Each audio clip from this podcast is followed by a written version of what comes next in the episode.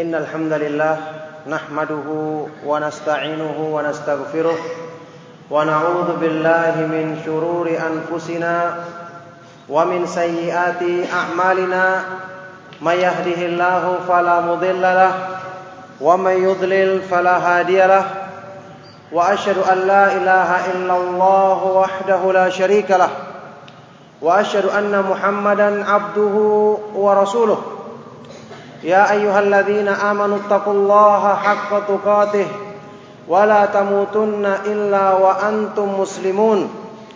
يا أيها الناس اتقوا ربكم الذي خلقكم من نفس واحدة وخلق منها زوجها وبث منهما رجالا كثيرا ونساء واتقوا الله الذي تساءلون به والأرحام إن الله كان عليكم رقيبا. يا أيها الذين آمنوا اتقوا الله وقولوا قولا سديدا. يصلح لكم أعمالكم ويغفر لكم ذنوبكم. ومن يطع الله ورسوله فقد فاز فوزا عظيما. أما بعد فإن أصدق الحديث كتاب الله وخير الهدي هدي محمد صلى الله عليه وآله وسلم وشر الأمور محدثاتها وكل محدثة بدعة وكل بدعة ضلالة وكل ضلالة في النار وبعد Ma'asyiral ikhwah wal akhwat fi din rahimakumullah. Alhamdulillah kembali kita tidak henti-hentinya memanjatkan puji dan syukur atas semua limpahan yang Allah Subhanahu wa taala anugerahkan kepada kita. Alhamdulillah segala puji bagi Allah Subhanahu wa taala yang menghidupkan hati-hati kita sebelum badan-badan kita dengan petunjuknya yang agung dalam ayat-ayat Al-Quran dan hadis-hadis Nabi Sallallahu Alaihi Wasallam. Segala puji bagi Allah Subhanahu Wa Taala yang menjadikan petunjuk yang diturunkannya kepada manusia dengan mereka memahami dan mengamalkannya dalam kehidupan maka akan menjadikan hidup mereka lebih berarti dan lebih bermakna. Segala puji bagi Allah Subhanahu wa taala yang telah memudahkan bagi hamba-hambanya yang bertakwa kepadanya jalan untuk meraih keridhaannya dan meraih kemuliaan mereka bagi mereka di dunia dan di akhirat nanti. Ma'asyiral ikhwah wal akhwat fi din rahimakumullah. Kita kembali bertemu di majlis ini. Majlis ilmu. Majlis yang kita akan kaji di dalamnya pemahaman tentang ayat-ayat Al-Quran dan hadis-hadis yang sahih dari Nabi Shallallahu Alaihi Wasallam dengan pemahaman yang benar, yang semakin kita mendalami ilmu agama ini, semakin terbuka dan semakin banyak tersingkap tabir-tabir yang menghalangi hati kita untuk semakin kita bersemangat menempuh jalan agama karena ternyata kita merasakan dengan menempuh jalan ini dengan memahami petunjuk agama yang hak ini kita akan merasakan hidup kita lebih mendapatkan kebahagiaan, lebih terarah dan lebih berarti dibandingkan dengan keadaan kita sebelum mengenal agama ini. Maka benarlah Allah Subhanahu wa taala yang berfirman dalam Al-Qur'an, "Awaman kana maitan fa ahyainahu wa ja'alna lahu nuran yamshi bihi fin nasi." kaman mathaluhu fi dhulumati laisa apakah orang yang tadinya mati tersesat dari jalan Allah? Kemudian kami hidupkan dia. Kami jadikan hidupnya benar-benar nyata dan hakiki dengan petunjuk kami petunjuk Allah Subhanahu wa taala wa ja'alna lahu nuran dan kami jadikan baginya cahaya yang dengan itu dia berjalan di antara manusia. Jadi petunjuk Allah memberikan hidup lebih berarti dan menjadikan cahaya yang menerangi jalan seseorang. Apakah perumpamaan orang ini kaman mathaluhu sama dengan perumpamaannya orang yang hidup dalam kegelapan dan tidak bisa keluar darinya. Ma'asyiral ikhwah fiddin rahimakumullah. Inilah hakikat hidup yang benar-benar berarti bagi manusia. kehidupan yang diisi dengan petunjuk Allah dan petunjuk Rasulnya Sallallahu Alaihi Wasallam, kehidupan yang benar-benar mengajak manusia untuk membahagiakan dirinya, untuk menjadikan berarti hidupnya yang cuma satu kali, sebelum nanti dia akan berpindah kehidupan yang kekal abadi selama-lamanya di akhirat nanti. Makanya ma'asyiral ikhwah fiddin rahimakumullah, beruntunglah orang-orang yang dipanggil dengan seruan Allah, kemudian dia memenuhi seruan tersebut. Beruntunglah orang-orang yang diajak untuk memahami Al-Quran, yang kemudian dia mau menerima ajakan tersebut untuk menghidupkan hatinya, menjadikan hidupnya lebih berarti. Allah Subhanahu wa taala berfirman dalam surat Al-Anfal ayat ke-24. Ya ayyuhalladzina amanu stajibu lillahi walir rasuli idza da'akum lima yuhyikum. Wa'lamu anna Allah yahulu bainal mar'i wa qalbihi wa annahu ilaihi tuhsyarun. Wahai orang-orang yang beriman penuhilah seruan Allah dan seruan Rasulnya yang mengajak kamu kepada apa-apa yang memberikan kehidupan yang lebih baik dan berarti bagimu. Dan ketahuilah bahwasanya Allah Subhanahu wa taala dialah yang menghalangi seseorang dari hatinya dan bahwasanya hanya kepada dialah kalian semua akan dikembalikan. Ayat yang mulia dan agung mengajarkan kepada kita bagaimana menjadikan hidup kita lebih berarti dan lebih terarah. Imam Ibnu Qayyim rahimahullah taala dalam kitabnya Al-Fawaid sewaktu menjelaskan ayat ini beliau mengatakan fatadhammanat hadhil ayatu umuran Ayat yang mulia ini mengandung beberapa pelajaran, mengandung beberapa nasihat Ahadaha yang pertama annal hayatan nafi'ata tahsulu bil istijabati lillahi wa rasulihi faman lam tahsul lahu hadhil istijabatu fala hayata lahu wa in kanat lahu hayatun bahimiyatun mushtarikatun bainahu wa bain ardalil hayawanat Kandungan pertama dalam ayat ini bahwa kehidupan yang bermanfaat, kehidupan yang berarti dan terarah adalah kehidupan adalah dihasilkan dengan memenuhi seruan Allah dan seruan Rasulnya Shallallahu Alaihi Wasallam. Maka barang siapa yang dalam dirinya tidak ada kemauan memenuhi seruan Allah dan Rasulnya, maka berarti tidak ada kehidupan baginya. Tidak tidak ada arti dalam hidupnya. Meskipun dia memiliki kehidupan yang juga dimiliki oleh hewan-hewan yang paling rendah sekalipun. Jadi hidupnya cuma seperti hewan. Tidak punya arah, hanya sekedar memikirkan makan dan minuman.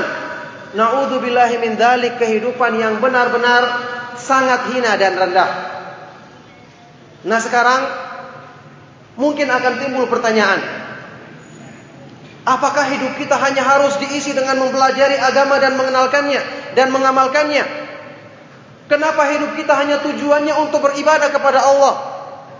Kapan kita akan bersantai-santai? Kapan kita akan bersenang-senang? Kapan kita akan bermain-main? Maka jawabannya Pernyataan seperti ini diungkapkan oleh orang-orang yang belum mengenal hakikat keindahan Islam. Orang-orang yang tidak mengenal Allah Subhanahu wa taala dan manisnya petunjuknya. Karena mereka berpikir mengikuti agama itu dipaksa dan berat untuk dilaksanakan. Ini adalah gambaran yang jelas-jelas disanggah oleh para ulama sebelum kita yang telah mengenal keindahan Islam yang di antara mereka ada yang mengatakan dalam asar yang terkenal masakinu ahli dunia kharaju minha walam yudriku aladza ma fiha alangkah kasihan orang-orang yang hidup di dunia ketika mereka keluar meninggalkan dunia dalam keadaan belum merasakan kelezatan dan kenikmatan yang tertinggi di dunia. Waktu ditanyakan kepadanya, apakah itu? Apakah itu kelezatan yang tertinggi di dunia? Maka ulama ini mengatakan, ma'rifatullah wa mahabbatuhu wal unsu bidzikrihi wa syauqu ila liqa'ih. Kenikmatan yang paling tertinggi di dunia adalah mengenal Allah, mencintainya, merasa bahagia ketika mendekatkan diri kepadanya dan rindu untuk bertemu dengannya. Ini ungkapan dari hati orang-orang yang merasakan bahwa benar-benar inilah yang Allah jadikan hidup yang sebenarnya di dunia ini. Makanya ma'asyiral ikhwah fid din wal akhwat fillah rahimakumullah kita akan baru bisa merasakan hakikat hidup yang berarti ini kalau kita semakin mendalami ilmu agama.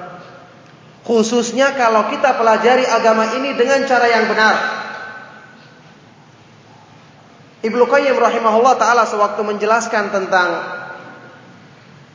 apa ini uh, perkara-perkara yang menjadi poros dakwanya para rasul alaihi wassalatu wassalam. Yang di sini kita faham kenapa ada perkara-perkara yang harus kita dahulukan dan kenapa perhatian utama syariat Islam tertuju kepada perkara-perkara ini. Dalam kitabnya As-Sawa'iqul Mursalah beliau mengatakan Inna da'watal da'watar rusuli alaihi wassalatu wassalam taduru ala thalathati umur. Sesungguhnya dakwanya para rasul dan para nabi alaihi wassalatu wassalam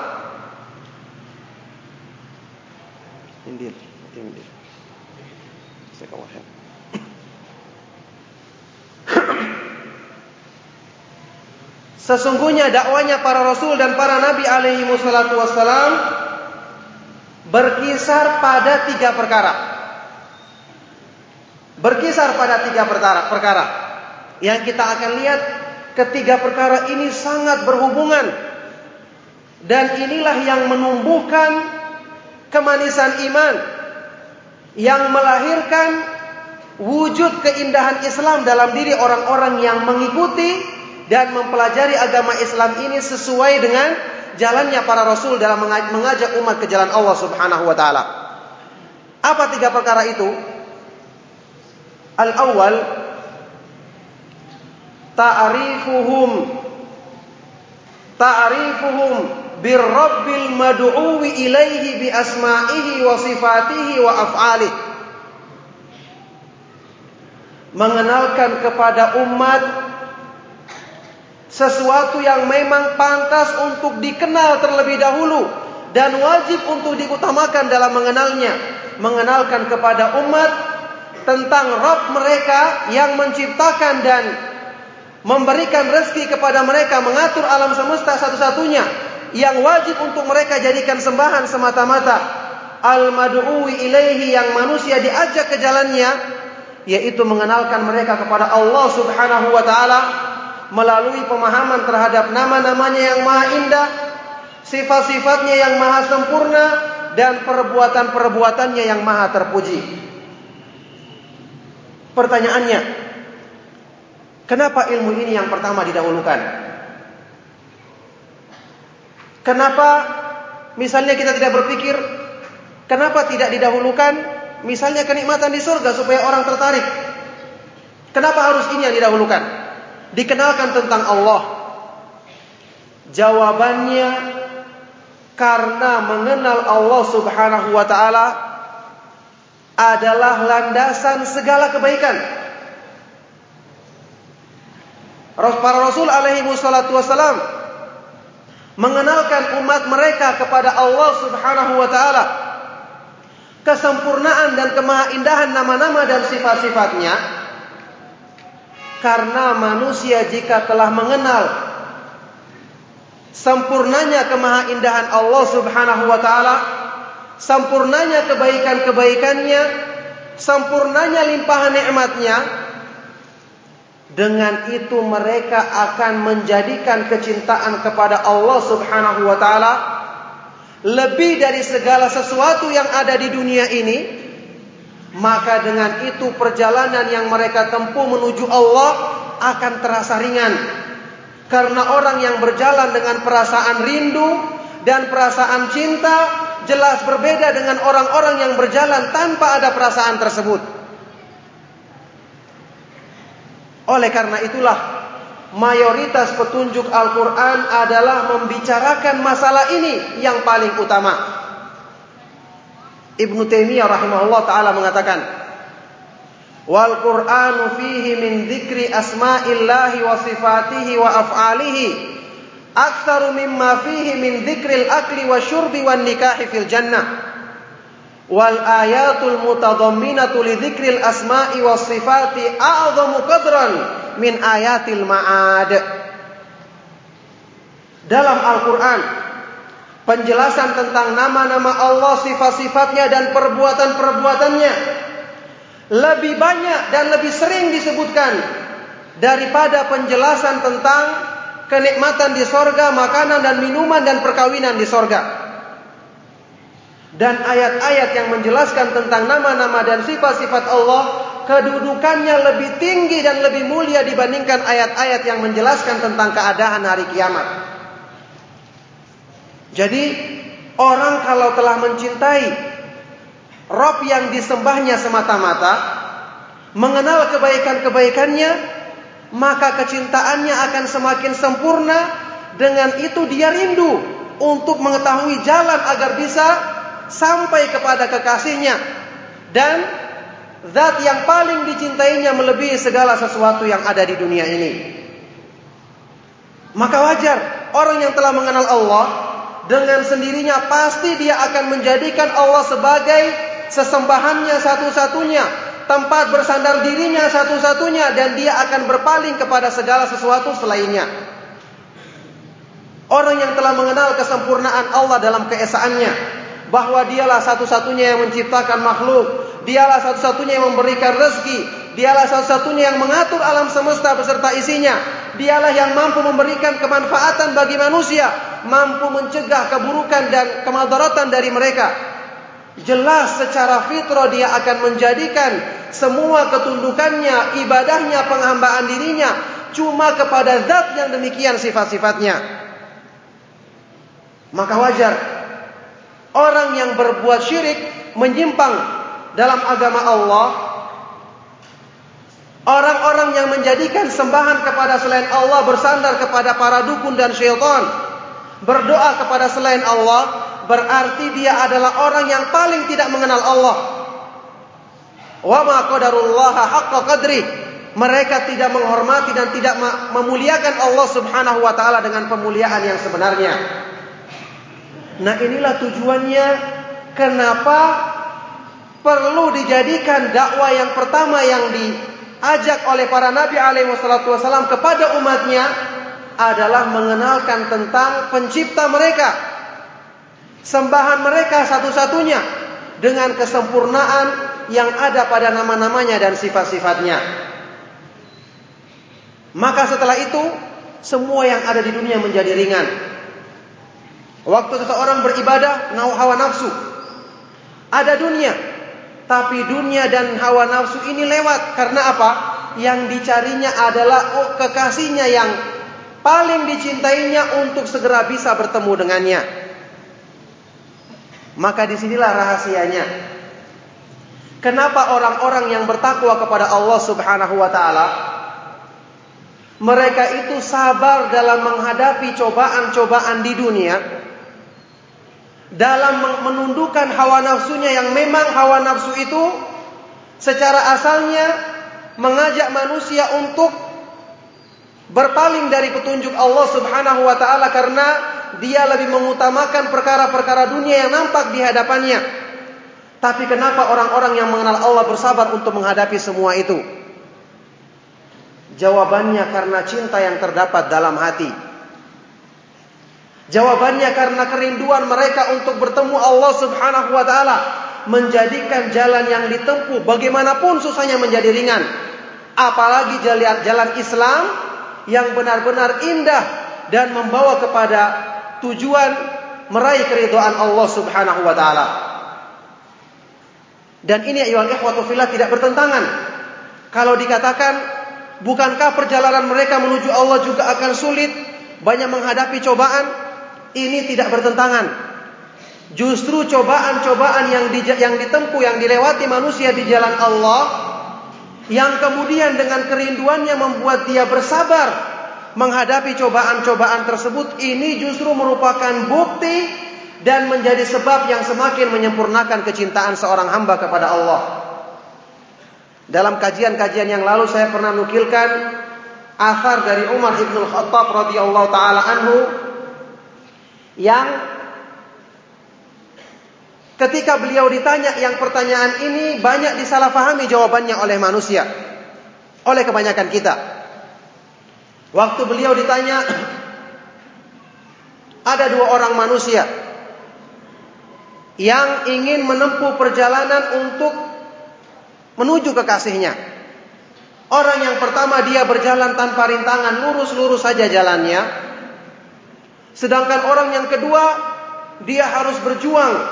Perjalanannya penuh duri dan rintangan. Belum lagi tarikan hawa nafsunya dia harus jatuh bangun, tetapi dia tetap bangkit, tetap bersabar untuk bisa sampai kepada kekasihnya. Mana di antara dua orang ini yang terbaik? Mana di antara dua orang ini yang paling terbukti kesungguhan cintanya? Maka beliau mengatakan orang yang kedua. Li'annahu minal ladzina imtahana Allahu qulubahum littaqwa lahum maghfiratun wa ajrun azim. Orang yang kedua adalah yang lebih mulia karena dia adalah orang-orang yang sengaja Allah uji hatinya, sengaja diuji hatinya untuk disempurnakan ketakwaan kepadanya dia akan mendapatkan pengampunan dan pahala yang agung. Jadi ujian ini Allah sengaja jadikan baginya, ya Allah berkehendak jadikan baginya supaya apa? Menyempurnakan cintanya. Supaya dengan adanya ujian ini orang-orang yang tidak sungguh-sungguh akan terpisah tergeser dengan sendirinya. Karena kalau manusia itu tidak diuji, maka kecintaannya belum ter, belum terbukti. Oleh karena itu di antara hikmah ujian adalah untuk menyempurnakan penghambaan diri manusia karena jika dia bisa bersabar menempuh jalan yang penuh dengan rintangan, dia bisa bertahan dan tabah untuk menghadapi segala cobaan, maka inilah orang yang terbukti cintanya dan inilah orang-orang yang benar-benar kerinduan kepada Allah mengalahkan segala sesuatu yang menjadi rintangan dalam kehidupannya. Maka di sini kita lihat kesabaran itu tergantung dari cinta kepada Allah. Kalau ingin bersabar dalam menghadapi cobaan-cobaan dunia, maka sempurnakan ma'rifatullah dalam diri kita. Kenalilah Allah dengan cara yang benar. Kenali keindahan nama-namanya dan kesempurnaan sifat-sifatnya ini menjadikan kita bersabar dalam menghadapi segala cobaan-cobaan dalam kehidupan di dunia. Itu asal yang pertama. Dakwanya para nabi alaihi wassalatu wassalam. Taib. Setelah manusia sudah dibangkitkan kecintaannya kepada Allah, kerinduannya untuk bertemu Allah, apalagi yang mereka inginkan? Mereka ingin mengetahui bagaimana cara sampai kepada kekasihnya. Makanya dakwah para nabi alaihi wasallam setelah yang pertama ini mengenalkan manusia kepada keindahan nama-nama dan sifat-sifat Allah. Yang kedua adalah ta'rifuhum tariqatal musilata ilaihi. Kata Ibnu Qayyim rahimahullah taala, "Ats-tsani ta'rifuhum tariqatal musilata ilaihi Wahia dzikruhu wa syukruhu wa ibadatuhu allati tajma'u kamala hubbihi wa dhulli lahu mengenalkan kepada manusia jalan untuk sampai kepada Allah karena orang yang rindu dia ingin mencari jalan karena orang yang merasakan cinta kepada kekasihnya dia ingin mengusahakan dan rela menempuh apa pun agar bisa sampai kepada kekasihnya. Jadi para rasul mengajak kepada umatnya menjelaskan jalan untuk sampai kepada Allah yaitu dengan berzikir kepadanya, mengingatnya, bersyukur kepadanya, menghambakan diri beribadah kepadanya yang ibadah itu terhimpun padanya dua keutamaan dan sifat agung kesempurnaan cinta dan kesempurnaan ketundukan perendahan diri kepadanya. Makanya oleh karena itu ayyuhal ikhwatu fillah, semangat mempelajari Islam dan mengamalkannya ini merupakan tanda cinta kepada Allah. Semangat mempelajari Islam dengan pemahaman yang benar. Ada orang-orang yang dia itu mengatakan, "Ah, sudah yang penting saya beramal." Entah itu keyakinanku benar atau salah, yang penting saya beramal dulu. Ini perumpamaannya seperti orang yang mengatakan, saya ingin berjalan menuju ke daerah tertentu, tapi tidak perlu bertanya di mana jalan, bagaimana jalan ke arah daerah tersebut, rintangan-rintangan apa yang dilalui, pokoknya tidak ada tujuan yang jelas, yang penting jalan saja. Apa yang terjadi? Dia akan kebingungan di tengah jalan, Kemudian dia akan lebih payah mungkin tersesat ke sana kemari. Lobang-lobang di jalan tersebut mungkin banyak yang akan dilanggarnya sehingga membuat dia kehabisan waktu, kepayahan dan tidak dapat faedah. Ibnu Qayyim rahimahullah taala menyebutkan kaidah dalam kitabnya Al-Fawaid, al-jahlu bit tariqi yuthirul ana'a bila faidah.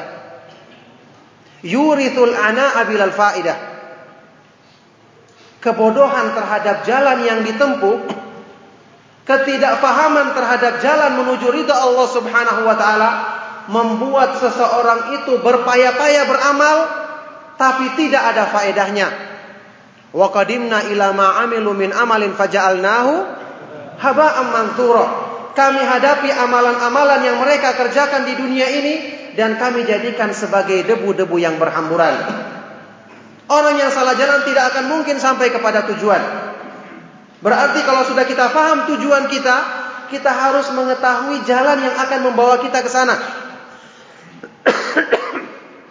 Dan di sinilah keutamaan seseorang itu belajar Islam yang benar. Mengenal manhaj salaf. Yang dengan ini dia akan diperkenalkan tentang jalan yang benar. Jalan yang menyimpang jangan sampai diikuti rintangan-rintangan yang akan dihadapi jalan tersebut. Kira-kira kalau orang-orang yang telah mengenal jalan untuk mencapai daerah tertentu, kemudian dia berjalan, dia mengetahui lekuk-lekuknya, belok ke kanan atau ke kiri, rintangan-rintangannya, lubang-lubangnya, apa yang terjadi? Lebih mudah dia mempersiapkan diri, lebih mudah dia beristirahat nanti pada tempat-tempat yang dibutuhkan untuk beristirahat, dan dia pun akan sampai kepada tujuannya dalam keadaan tidak perlu terlalu banyak menguras tenaganya. Inilah kenapa dakwanya para Rasul alaihi wassalatu wassalam menekankan kepada upaya mengenalkan jalan yang benar. Semakin orang itu mengenal jalan menuju Allah Subhanahu wa taala, maka semakin memudahkan perjalanannya. Semakin membuat dia dengan amal yang sedikit hasilnya besar, apalagi kalau amalnya banyak, amalnya besar. Makanya dalam salah satu keutamaan ilmu yang diterangkan dalam kitab Miftahu dari Sa'adah Ibnu Qayyim membuat keterangan al ilmu killatul amali ma'a kathratil ajr. Ilmu itu menjadikan amal yang sedikit pahalanya berlipat ganda.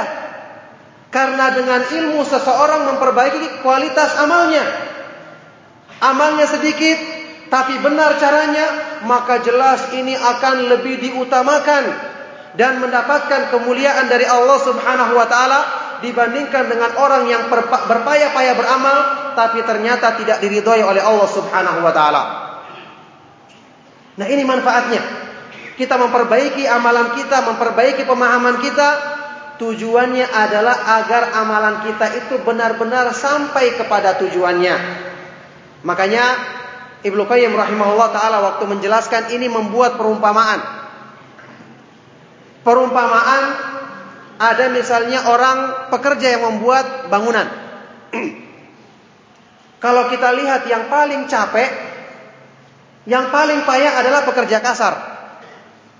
Yang angkat-ngangkat, kemudian nimba ke sana kemari, angkat semen, angkat apa ini pasir, mengayaknya dan seterusnya. Sementara mandornya dia cuma datang sekali-sekali melihat, oh ini baik, teruskan, ini jelek, hancurkan dulu kemudian bikin kembali. Nanti akhirnya siapa yang digaji paling banyak? Mandornya. Kalau bangunannya bagus siapa yang dipuji? Hah? Yang dipuji adalah mandornya, pemimpinnya. Padahal dia kerjanya paling sedikit. Tetapi karena amalannya mengandung kualitas yang lebih baik maka dia akan mendapatkan faedah lebih banyak, dia akan mendapatkan kualitas yang lebih. Inilah makna firman Allah Subhanahu wa taala dalam ayat yang terkenal, "Alladzi khalaqal mauta liyabluwakum, khalaqal mauta wal hayata liyabluwakum ayyukum ahsanu amala." Dialah yang menciptakan kehidupan dan kematian untuk menguji siapa di antara kamu yang lebih bagus kualitas amalnya. Maka di sini ma'asyiral ikhwah fidin rahimakumullah. Jadi dakwanya para nabi dan para rasul itu memang karena diturunkan dari wahyu Allah Subhanahu wa taala benar-benar kalau kita ikuti jalannya kita akan mendapatkan banyak keutamaan-keutamaan dan kemuliaan-kemuliaan dalam agama ini. Kemudian asalis yang ketiga. Yang ketiga, dakwanya para nabi alaihi wassalatu wassalam atau usul dakwanya para nabi alaihi wassalatu wassalam adalah ta'rifuhum ma lahum ba'dal wusuli ilaihi fi dari karamatihi. Memperkenalkan kepada umat tentang balasan yang akan mereka terima di akhirat nanti setelah sampai kepada Allah Subhanahu wa taala di negeri kemuliaannya. Makanya para nabi alaihi wasallam banyak menggandengkan ajakan-ajakan mereka kepada balasan kebaikan di sisi Allah pada hari kemudian nanti, kenikmatan sorga dan ancaman untuk takut atau menghindari adab neraka. Makanya termasuk ajakan yang sangat sesat dan menyimpang dari agama Allah Subhanahu wa taala. Yang menyimpang dari dakwanya para rasul alaihi wassalatu wassalam. Orang-orang yang mengatakan kita beribadah kepada Allah tidak perlu mengharapkan surganya dan takut dari nerakanya. Na'udzubillahi min dzalik. Ini adalah ajakannya orang-orang yang tidak beriman kepada hari akhir. Menyelisihi usul dan pokok dakwanya para rasul alaihi wassalatu wassalam. Orang-orang yang tidak beriman kepada janji Allah Subhanahu wa taala tentang kenikmatan sorga, tidak takut kepada ancaman Allah Subhanahu wa taala tentang adab neraka. Sehingga apa yang terjadi? Orang-orang yang dakwanya seperti ini, orang-orang yang tidak mengimani janji-janji Allah yang demikian agungnya ini, membuat motivasi hidupnya untuk mempertimbangkan hari akhirat sangat-sangat lemah. Yang kemudian ini menjadikan hawa nafsu manusia yang cenderung untuk lebih mengutamakan dunia semakin termanjakan dan semakin sulit diarahkan untuk lebih mengutamakan keridhaan Allah Subhanahu wa taala. Maka di sinilah ya ikhwatu fillah, dari sini kita memahami bahwa ternyata memperbaiki cara kita dalam mengenal agama Allah dengan mendahulukan sesuatu yang harusnya kita dahulukan benar-benar seperti yang dijelaskan dalam ayat ini membuat kita mendapatkan al-hayatan nafi'ah, kehidupan yang lebih bermanfaat, kehidupan yang lebih terarah dan lebih semangat dan berlomba-lomba mengejar keutamaan Allah Subhanahu wa taala dan kemuliaan di sisinya pada hari kiamat. Maka di sinilah ayyuhal ikhwatu fillah, orang-orang yang sudah demikian keadaannya, dia telah mengenal kesempurnaan, keindahan Allah Subhanahu wa taala dan kebaikannya yang dengan ini memotivasi hatinya untuk cinta kepada Allah. Dia telah meyakini indahnya balasan untuk orang-orang yang taat kepada Allah di negeri akhirat. Maka apa yang menjadikan dia kemudian untuk berpaling kepada dunia? Tidak ada. Benar-benar dia akan menjadikan dunia itu cuma persinggahan sementara tetapi kerinduannya selalu terkait kepada untuk segera bertemu Allah Subhanahu wa taala. Makanya orang-orang yang beriman kalaupun dia hidup di dunia, angan-angannya tidak panjang pada dunia. Inilah makna sabda Nabi Shallallahu alaihi wasallam yang terkenal. Kun fid dunya ka'annaka gharibun aw abiru sabil. Jadilah kamu di dunia seperti orang asing, orang yang sedang merantau singgah sementara atau orang yang terus melakukan perjalanan. Ini bukan gambaran yang aneh karena memang kecintaannya tertuju kepada Allah Subhanahu wa taala. Dan ini memang merupakan bukti sebagaimana sabda Nabi sallallahu alaihi wasallam, "Man ahabba liqa Allah ahabba Allah liqa'ahu." Barang siapa yang mencintai perjumpaan dengan Allah, maka Allah mencintai perjumpaan dengannya. Jadi dia hidup di dunia seperti orang yang sedang merantau. Keadaan apa pun yang Allah takdirkan untuknya, hidupnya tidak akan tergantung kepada dunia, tapi terus memikirkan negeri tempat dia bisa bertemu Allah Subhanahu wa taala. Saya pernah sebutkan dalam sebuah kajian, kalau kita mengenal hadis yang yang palsu, hubbul watani minal iman, cinta tanah air itu adalah bagian dari keimanan. Ini hadis palsu karena cinta tanah air itu adalah perkara fitrah, tidak dipuji dan tidak dicela secara zatnya. Maka tidak bisa dikatakan bagian dari keimanan. Kecuali kalau tanah air itu negeri kita itu adalah negeri yang dihidupkan padanya kebaikan, didakwakan sunnah, kita bisa menegar, menegakkan syiar-syiar Islam. Ketika kita jauh dari negeri ini atau daerah ini kita selalu ingat karena kita ingat sunnah yang ditegakkan di situ. Maka mencintai negeri kita karena ini adalah termasuk dari keimanan.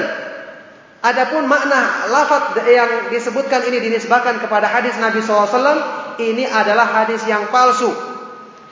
Tetapi kalau kita telusuri ternyata ini adalah ucapannya salah seorang ulama salaf untuk menggambarkan kenikmatan di sorga.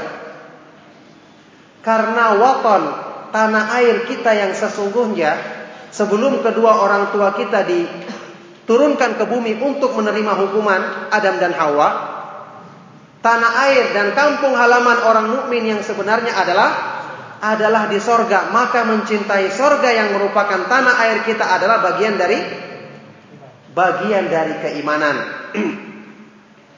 Nah antum bisa bayangkan orang yang seperti ini hidupnya di dunia Apa yang menjadi pikirannya senantiasa Kapan dia bertemu Allah Apa yang menjadi pikirannya senantiasa Bagaimana mempersiapkan dirinya untuk Sampai kepada kampung halamannya Antum bisa bayangkan orang yang hidup di, di tempat perantauan Kalaupun dia sukses Rezekinya banyak Apakah dia akan membangun rumah yang mewah? Tidak Rumahnya sederhana, uangnya dikirim kampung halamannya, bikin rumah yang bagus di kampungnya.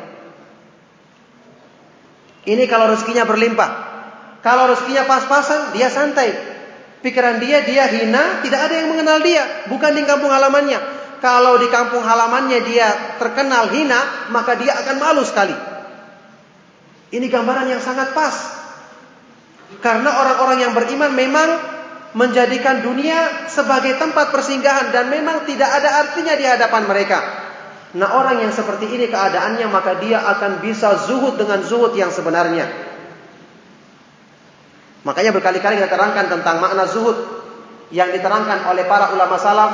Laisatiz zahadatu fid dunya bitadyi'il mali wala bitahrimil halali wa inna mazahadatu fi dunya bi antakuna ma fi yadillahi awthaqa indaka mimma fi yadik Bukanlah yang namanya zuhud dalam kehidupan di dunia itu dengan menyia-nyiakan harta dan bukan dengan mengharamkan apa yang halal. Tetapi yang namanya zuhud dalam kehidupan di dunia adalah dengan kamu menjadikan balasan yang ada di tangan Allah lebih kamu cintai daripada apa yang ada di tanganmu. Kalaupun dia punya dunia, dia punya harta, hartanya tidak menjadikan dia panjang angan-angan. Hartanya itu hina di hadapannya. Karena dia tidak mau menggantikan kenikmatannya. dengan mengenal Allah Subhanahu wa taala dengan harta yang hina dan rendah. Ini pengertian zuhud yang sebenarnya. Yang dalam ungkapan lain Imam Ahmad bin Hanbal rahimahullah taala mengatakan waktu ditanya ayu syai'in az-zuhdu fi dunia? Apakah hakikat zuhud dalam kehidupan di dunia? Beliau mengatakan qasrul amal. Tidak panjang angan-angan. Tidak muluk cita-cita terhadap dunia man idza asbaha qala la unsi Orang yang ketika berada di waktu pagi dia mengatakan, aku khawatir tidak akan mencapai waktu sore lagi.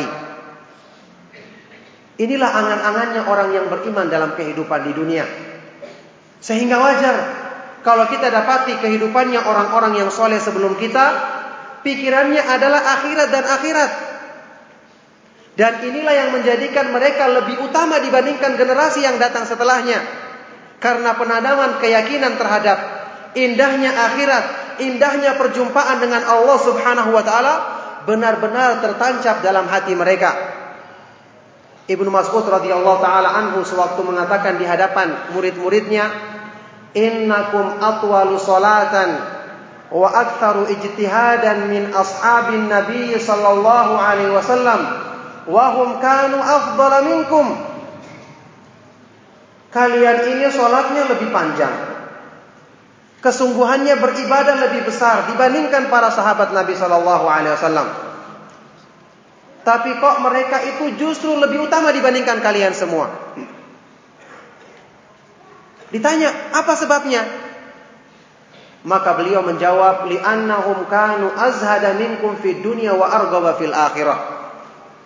Karena mereka itu lebih zuhud dalam kehidupan di dunia dan lebih cinta, semangat mengejar balasan di akhirat dibandingkan kamu.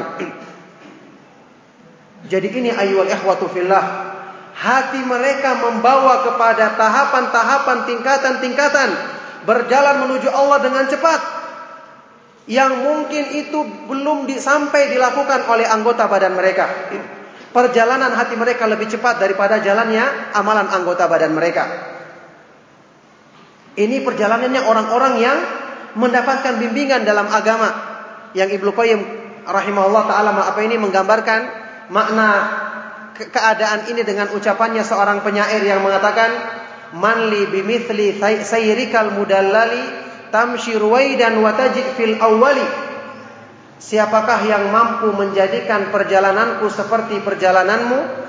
Kamu berjalan perlahan-lahan tapi kamu justru tiba di awal kali, pertama kali. Nah ini keadaannya. Mereka-mereka yang berjalan dalam kehidupan di dunia sehingga dunia itu benar-benar rendah di hadapannya. Antum tahu semua makna sabda Nabi Shallallahu Alaihi Wasallam dalam hadis Sahih riwayat Ibnu Majah.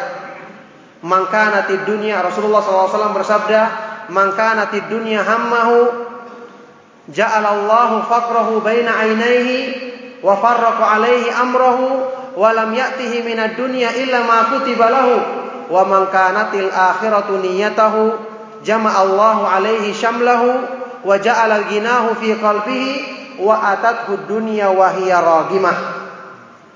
Barang siapa yang menjadikan akhirat sebagai tujuan utamanya target terbesarnya barang siapa yang menjadikan dunia sebagai tujuan utamanya maka Allah Subhanahu wa taala akan menjadikan urusannya cerai-berai Urusannya selalu menghadapi hambatan dan sulit. Keadaannya selalu menghadapi kesulitan dalam kehidupan. Dan Allah subhanahu wa ta'ala akan menjadikan rasa tidak cukup selalu ada dalam hatinya. Dan padahal dunia tidak akan didapatkannya melebihi dari apa yang telah Allah tuliskan baginya. Tapi barang siapa yang menjadikan akhirat sebagai niatnya, Allah Subhanahu wa taala himpunkan urusannya, mudahkan segala masalahnya dan Allah jadikan kekayaan dalam hatinya, kekayaan yang hakiki dan ketika dunia datang kepadanya dunia itu dalam keadaan rendah dan hina. Ini adalah gambaran yang dirasakan oleh orang-orang yang telah mengetahui betul hidup yang hakiki dan bermanfaat itu adalah hidupnya orang-orang yang selalu mengikuti petunjuk Allah, mencintainya dan menjadikan tujuannya adalah untuk meraih keridhaan Allah Subhanahu wa taala. Muadzin. Nah. Makanya ayyuhal ikhwatu fillah. Dalam sebuah doa yang disebutkan oleh Imam Al Hasan Al Basri, beliau mengatakan, Allahumma ja'al Allahumma ja'al khaira a'malina ma yali ajalana waj'al khaira ayyamina yawma nalqah Ya Allah jadikanlah sebaik-baik amal yang kami lakukan adalah amalan yang terakhir kami kerjakan dalam kehidupan. Yani meminta husnul khatimah dan jadikanlah sebaik-baik hari yang terindah bagi kami adalah hari ketika kami bertemu denganmu ya Allah. Inilah gambaran tentang angan-angan orang yang beriman dalam menjalankan kehidupan di dunia. Maka tidak heran dan ini menjadi jawaban atas pertanyaan kebanyakan kita. Bagaimana caranya untuk bisa menjadikan diri kita itu selalu ingat kepada akhirat, selalu rindu untuk bertemu Allah Subhanahu wa taala, tidak terpengaruh dengan gemerlapnya dunia dan keindahan dunia yang semu? Jawabannya adalah ikuti caranya, pelajari cara para nabi alaihi wassalatu wassalam dalam berdakwah dan mengajak manusia ke jalan Allah Subhanahu wa taala. Maka di sinilah kita fahami bahwa kehidupan yang diisi dengan memenuhi seruan Allah dan seruan Rasulnya adalah kehidupan yang benar-benar membawa kepada manfaat, yang membawa kepada arti yang sesungguhnya bagi orang-orang yang mempelajari dan menempuh agama Allah Subhanahu wa taala dengan kebaikan. Nah, sekarang timbul pertanyaan dan juga merupakan syubhat. Baik. Mereka-mereka yang mempelajari Islam tidak berdasarkan petunjuknya para nabi alaihi wasallam, mereka juga semangat dalam menjalankan agama. Kalau dikatakan masalah meraih ridha Allah, mereka juga mengatakan paling mencari ridha Allah Subhanahu wa taala. Bahkan mereka bisa mengatakan kami tidak perlu sorga meskipun masuk neraka yang penting diridhai oleh Allah Subhanahu wa taala. Ini ucapan sebagian mereka, iya kan? Nauzubillahi min. Maka kita katakan jawabannya ringkas. Ibnu Katsir rahimahullah taala menukil ucapan salah seorang ulama salaf yang mengatakan man kadzaba bi karamatin lam yanalha. Barang siapa yang mendustakan satu kemuliaan, maka dia tidak akan pernah mencapai kemuliaan tersebut. Salah jalan berarti nyasar alias tersesat. Kenapa mereka tidak menyadari salah jalan? Karena memang orang yang berjalan dalam kegelapan tidak tahu apa-apa tiba-tiba bangun sadar sudah berada di tepi jurang atau dalam jurang. Makanya ilmu itu memberi kehidupan dan memberi cahaya. Ingat. Dengan ilmu yamshi bihi wa ja'alna lahu nuran yamshi bihi finnas. Kami jadikan baginya cahaya yang dengan itu dia berjalan di kalangan manusia, di antara manusia tanpa ilmu dia akan tidak dia akan tersesat. Makanya dia tidak sadar. Jalan terus, jalan terus, tiba-tiba sadar sudah berada di dasar jurang. Naudzubillah min dzalik. Ucapannya Ibnu Jauzi rahimahullah taala, "I'lam anna awwala talbisi talbisi iblis 'ala nasi sadduhum 'anil ilmi li'anna al-ilma nurun fa idza atfa'a masabihahum khabbatahum fi dhulami kaifasha." Ketahuilah bahwasanya perangkap jebakan pertama ya penyimpangan pertama yang akan dilontarkan oleh syaitan kepada manusia adalah menghalangi mereka dari ilmu. Karena ilmu itu adalah cahaya, maka kalau dia telah berhasil memadamkan cahaya penerang manusia, dia akan bebas dan seenaknya mengombang-ambingkan manusia dalam kegelapan, dalam kesesatan yang gelap sesuai dengan kehendaknya. Maka wajar kalau seperti yang mereka katakan atau kelihatannya mereka tenang-tenang saja. Memang jelas syaitan berusaha untuk menghiasi keburukan amalan mereka. Afaman zuyyina lahu su'u amalihi fara'ahu hasanan. Apakah orang-orang yang dihiasi oleh syaitan keburukan amalan mereka sehingga mereka itu terkesan amalan mereka itu adalah amalan yang baik? Kalau antum pernah mengingat perumpamaan yang juga saya pernah sampaikan dalam kajian ini di sini insya Allah, sewaktu Ibnu Qayyim rahimahullah taala menjelaskan subhat tentang orang-orang yang dia itu menempuh jalan yang tersesat tapi dia kelihatan tenang-tenang saja. Bahkan kelihatan ibadahnya khusyuk. Diterangkan oleh beliau bahwa mereka-mereka yang ketika menempuh jalan Allah Subhanahu wa taala, kalau dia menempuh jalan yang benar, syaitan akan mengesankan kepada manusia jalan ini salah. Orangnya terganggu dan sering digoda oleh syaitan, tapi dia berjuang untuk melawan godaan syaitan. Sementara yang jalannya menyimpang, terkesan dia tenang, lurus-lurus saja. Beliau menjelaskan bahwa jelas ya, tidak mungkin syaitan itu akan mendiamkan manusia ketika mereka menempuh jalan kebaikan. Kalau mereka menempuh jalan kebatilan, mungkin syaitan akan mendiamkan bahkan mendukung mereka. Karena sebagaimana beliau mengumpamakan syaitan itu jika diibaratkan sebagai seorang pencuri dan keimanan itu adalah harta, maka tentunya syaitan apa ini pencuri hanya akan mencuri rumah yang dipenuhi dengan harta. Begitu pula syaitan hanya akan berusaha menggoda hatinya orang-orang yang dipenuhi dengan keimanan yang benar. Tidak mungkin syaitan itu akan mencuri di rumah yang telah hancur berantakan atau kita katakan tidak mungkin syaitan itu akan mencuri di rumahnya sendiri. Maka hatinya orang-orang yang diisi dengan pemahaman yang menyimpang ibaratnya adalah rumah yang hancur kebakaran. Syaitan bersarang di situ. Maka wajar kalau kemudian syaitan tidak kelihatan tidak mengganggu dan mengintai orang yang demikian keadaannya. Nah, ini menggambarkan kepada kita bahwa mengenal jalan yang hak Demikian keadaannya. Oleh karena itu, jual ikhwatu fillah, kehidupan yang dialami oleh seorang mukmin dengan cobaan-cobaan yang ada itu tidak akan menghalangi dia untuk selalu berjuang untuk menghadapi rintangan-rintangan tersebut bahkan dia akan merasakan kenikmatan karena dia menjalani rintangan-rintangan tersebut untuk meraih kecintaan dari kekasihnya yang paling dicintainya melebihi segala sesuatu yang ada di dunia ini. Kata Ibnu Qayyim selanjutnya, "Fal hayatul haqiqiyatu thayyibatu hiya hayatu man istajaba lillahi war rasuli zahiran wa batinan."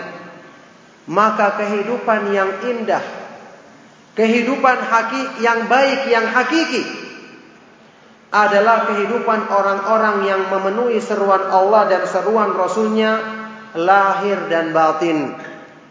Ini kita akan bisa buktikan kalau kita benar-benar mulai belajar akidah yang benar, memulai perlahan-lahan apa ini memahami tentang tauhid dengan benar, kemudian memahami petunjuk Allah Subhanahu wa taala yang dipraktekkan oleh nabinya sallallahu alaihi wasallam sedikit demi sedikit maka kebaikan dan manfaat serta arti nilai kehidupan yang baik ini sedikit demi sedikit kita rasakan dalam diri kita.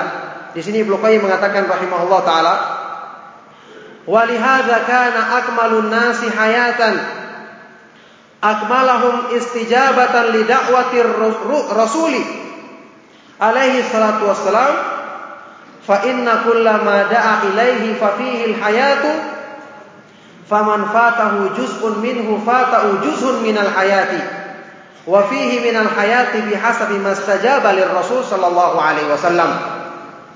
Oleh karena itulah kata beliau orang yang paling sempurna hidupnya yang paling terarah hidupnya paling bermanfaat dan bernilai hidupnya adalah orang yang paling sempurna dalam memenuhi seruan Allah, seruan Rasulnya Shallallahu Alaihi Wasallam. Karena pada masing-masing dari seruan petunjuk Allah dan petunjuk Rasulnya terdapat satu bagian dari kehidupan yang indah ini, maka orang yang luput darinya satu petunjuk Rasul Shallallahu Alaihi Wasallam maka akan luput darinya satu bagian dari kehidupan yang baik yang dia akan merasakan keindahan hidup itu sesuai dengan banyaknya dia menyempurnakan dalam dirinya pemahaman dan pengamalan terhadap petunjuk Allah dan petunjuk Rasulnya Shallallahu Alaihi Wasallam. Maka inilah ayual ikhwatu fillah sekali lagi jawaban bagi orang-orang yang bertanya bagaimana supaya menjadikan hidupnya lebih berarti, lebih terarah kepada kebaikan. Jawabnya adalah belajar dan belajarlah dengan cara yang benar agar kamu sampai kepada tujuan yang benar. Mulailah dengan sesuatu yang dimulai oleh para rasul alaihi wassalatu wassalam. Maka di sini ayyuhal ikhwatu fillah sekali lagi menggambarkan kepada kita bahwa mengapa orang-orang yang beriman selalu mengutamakan kehidupan akhirat karena memang di hadapan mereka kehidupan dunia ini tidak ada artinya. Yang mereka jadikan tujuan dalam kehidupannya di dunia ini adalah cuma persinggahan sementara dan tempat untuk apa ini mengumpulkan bekal yang sebanyak-banyaknya. Inilah kehidupan yang berarti yang sesungguhnya. Kemudian ayyuhal ikhwatu fillah, di sini perlu juga disampaikan bahwa makna daripada firman Allah Subhanahu wa taala lima yuhyikum Penuhilah seruan Allah dan seruan Rasulnya yang mengajak kamu kepada apa-apa yang memberikan kehidupan yang baik bagimu. Para ulama ahli tafsir mengungkapkan beberapa pernyataan ketika menafsirkan kalimat ini. Ada yang mengatakan lima yuhyikum itu adalah Al-Quran. Seperti ucapannya Qatadah Ibnu Di'amah As-Sadusi rahimahullah taala imam ahlus sunnah dari kalangan tabi'in. Huwa hadzal Qur'anu fihi al-hayatu wa thiqatu wan najatu wal ismatu fid dunya wal akhirah. Jadi kalau kita baca tafsirnya para ulama salaf, kita akan paham bagaimana cara mengkompromikannya. Ada yang mengatakan, kota ada mengatakan, yaitu artinya Al-Quran. Karena Al-Quran itu terdapat padanya kehidupan yang sesungguhnya. Al-Quran yang dipahami dengan benar. Terdapat padanya kehidupan, keyakinan, keselamatan dan penjagaan dalam kehidupan di dunia dan di akhirat. Ada juga yang menafsirkannya al-Islam, agama Islam. Ada juga yang mengartikannya al-jihad, berjihad di jalan Allah Subhanahu wa taala. Ada juga ulama yang mengartikan kehidupan di sini adalah sorga, karena kehidupan yang sesungguhnya adalah di sorga. Kita ketahui bersama kaidah asal penafsiran-penafsiran yang diungkapkan oleh para ulama salaf adalah menyebutkan contoh menyebutkan salah satu bentuk dari arti lafaz untuk mengisyaratkan yang lainnya. Yang ketika dikompromikan semuanya ternyata membawa kepada satu makna. Oleh karena itu Ibnu Qayyim rahimahullah taala ketika mengkompromikan semua ucapan ini beliau mengatakan wal ayatu tatanawalu hadza kullaha fa innal imana wal islam wal qur'ana wal jihada yuhyil qulubal hayata tayyibata wa kamalul hayati fil jannati war rasulu da'in ilal imani wa ilal jannati fahuwa da'in ilal hayati fid dunya wal akhirah ayat yang mulia ini kandungan maknanya mencakup semua penafsiran di atas kenapa karena keimanan Islam dan Al-Quran. Kemudian jihad di jalan Allah subhanahu wa ta'ala. Inilah yang memberikan kehidupan yang hakiki bagi hati manusia. Petunjuk Allah subhanahu wa ta'ala menghidupkan hati. Menyuburkan keimanan. Dan menyempurnakan penghambaan diri manusia kepada Allah subhanahu wa ta'ala. Makanya petunjuk Allah yang terbesar yaitu memahami nama-nama dan sifat-sifatnya itu pengaruhnya paling besar terhadap keimanan sehingga ayat-ayat Al-Qur'an yang menjelaskan nama-nama dan sifat-sifat Allah tadi disebut a'zamu qadran lebih besar kedudukannya, lebih besar pahala membacanya, lebih besar kandungannya terhadap keimanan jika direnungkan dengan benar dibandingkan dengan ayat-ayat yang lainnya. Jadi Al-Qur'an menghidupkan hati manusia yang kemudian kesempurnaan hidup yang sebenarnya akan didapatkan oleh manusia di sorga dan Rasulullah Shallallahu Alaihi Wasallam dialah yang mengajak kepada keimanan kepada Al-Quran, berarti beliau adalah penyeru ke, ke manusia kepada kehidupan yang hakiki dengan petunjuk yang beliau ajarkan kepada manusia. Jadi di sini ma'asyiral ikhwah fiddin rahimakumullah. Orang yang mempelajari petunjuk Allah di dunia dia akan merasakan kehidupan yang bermanfaat. Kemudian Allah Subhanahu wa taala telah menjadikan sempurnanya balasan bagi mereka di akhirat nanti adalah dengan mendapatkan sorganya yang di situlah kehidupan yang indah yang sebenarnya. Makanya kalau kita bertanya, katanya kehidupan di dunia itu adalah nikmat bagi orang-orang yang beriman, tapi kenapa tetap saja harus ada cobaan dan rintangan? Jawabannya, Allah menjadikan ini dengan hikmahnya yang maha sempurna untuk mengistimewakan sorga. Karena negeri yang kenikmatannya itu murni dan tidak ada penderitaan padanya adalah sorga. Seandainya dunia dijadikan seperti itu, tentunya hatinya orang-orang yang beriman nanti tergantung kepada dunia dan tidak rindu lagi untuk mendapatkan kenikmatan di sorga. Nah makanya kalau ada yang bertanya, seperti yang saya katakan tadi, kenapa kita terus bersungguh-sungguh berpayah-payah, bersabar di dunia ini? Kapan kita akan beristirahat? Kapan kita akan merasakan kesenangan? Ini kita jawab dari dua segi.